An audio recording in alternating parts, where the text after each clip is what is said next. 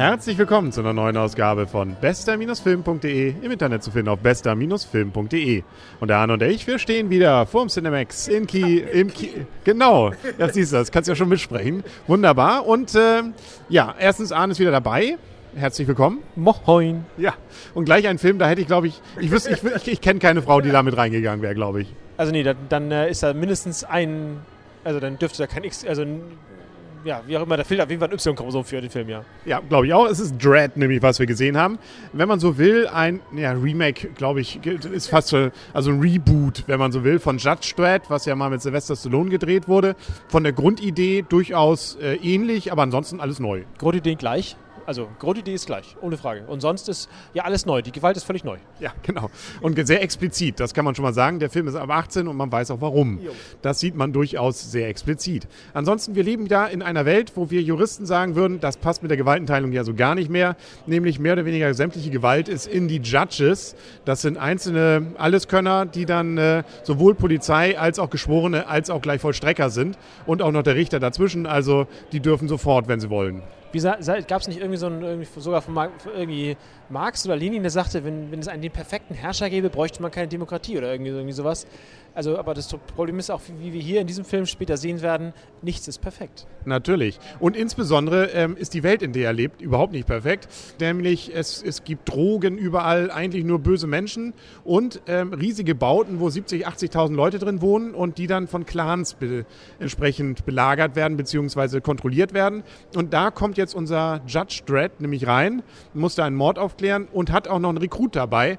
Ähm, und das kann man, glaube ich, schon mal jetzt verraten, die nicht nur ganz gut aussieht, die darf auch mal keinen Helm tragen und zum Zweiten eben auch noch telepathische Fähigkeiten hat. Und das tut dann durchaus sich zeigen tun, dass das ganz gut helfen tut. Und helfen tun tut das, meine Güte, ja. ja. Also das, ohne das wäre, naja, wäre vielleicht, vielleicht ein bisschen mehr Munition gebraucht, aber sonst wäre es wahrscheinlich auch gegangen. Na, ich glaube, an einer Stelle, da war schon ganz gut, dass er da äh, ein bisschen, glaube ich, was ahnen konnte, was so passiert. Und für sie war es, na egal, wir wollen ja nichts verraten. Ähm, wir können auf...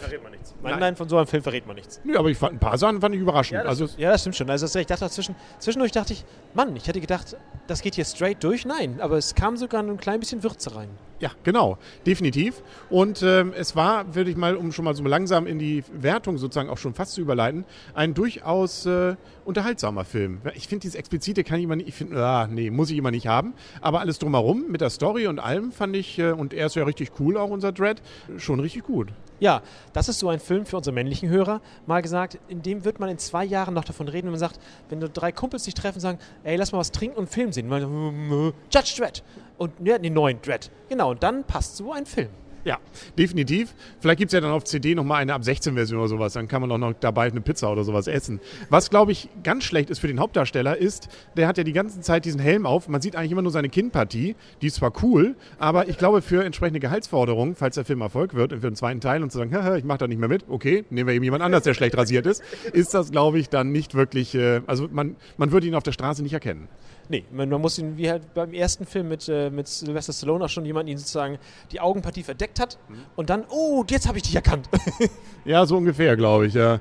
Nun gut, und ansonsten die Bösen richtig böse, nicht? Also da wird schon sehr, sehr hart zur Sache gegangen. Da wird auch nicht auf, auf irgendwelche Opfer sozusagen, oder wie sagt man sagen, über auf äh, irgendwelche... Kollateralschäden. Auf genau. Kollateralschäden wird nicht geachtet, nein? Nee.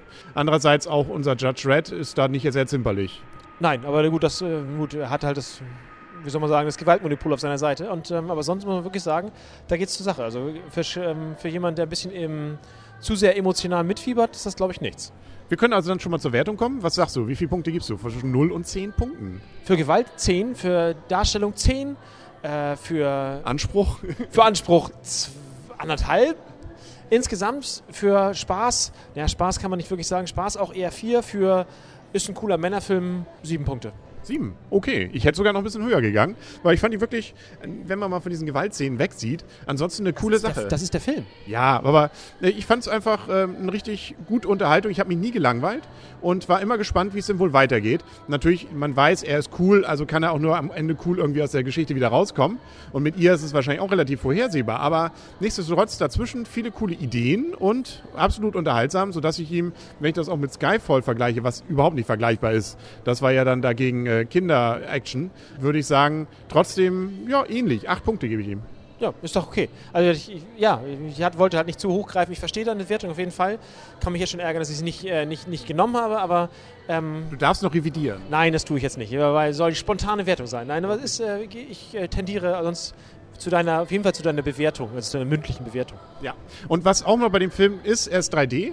Und ich finde auch ziemlich cooles 3D. Also sehr auch wieder explizites 3D. Ich wollte sagen, es ist sehr gewolltes 3D, nicht? Also das darf man nicht vergessen. Diese, diese, diese langsamen Slow-Motion-Szenen, das, das ist dann der Zeitpunkt, wo auch nur 3D wirklich zum Tragen. Also ich bin ja kein 3D-Fan, aber da kommt 3D wirklich gut zum Tragen. Bei diesem Sachen, das zersplitterte Glas.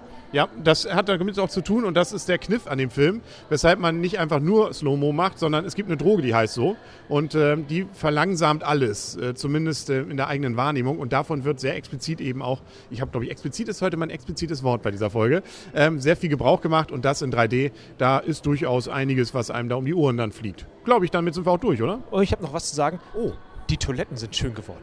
Beim Cinemax, ne? Genau, muss ich sagen. Also da kenne ich, da kenne ich vier Sterne oder fünf Sterne Hotels, wo es schlechter ist. Und es hat nur sechs Monate gedauert. Ja, aber freuen wir uns über die, über die Situation jetzt. Also herzlichen Glückwunsch, Kieler Cinemax. Da fühlt man sich wohl auf den Toiletten. Ansonsten neue Filme, die anlaufen. Jetzt ist ja auch angelaufen Cloud Atlas. Ähm, ein Film von den Matrix-Machern und auch unserem Lola Rent-Macher Tückwer ähm, mit vielen guten Schauspielern. Trotzdem, ich weiß noch nicht. Nee, also ja, die Einzelszenen sind wirken ganz cool gemacht, aber ich, ich hatte Sorge in, um die Verknüpfung der ganzen Sache. Also ja, mal schauen. Ja, und der Hobbit läuft ja dann auch gar nicht mehr so weit weg an. Man denkt ja, es ist noch Jahre hin. Nein, es ist schon der 12. Dezember demnächst. Was ein Glück. Ja, siehst du? Also da freuen wir uns schon drauf und da werden wir definitiv von berichten. Ob wir nächste Woche dann noch Cloud Atlas schaffen, schauen wir mal, oder? Oder das Geheimnis der Feenflügel. Oder das. Da, wir werden eine Münze werfen. Und was da rausgekommen ist, das hören Sie dann nächste Woche wieder bei bester-film.de im Internet zu finden, hören auf und sehen, nee, sehen nicht, nur hören auf bester-film.de. Bis dahin sagen auf Wiedersehen und auf Wiederhören. Der Henry. Und Arne, tschüss. Und tschüss.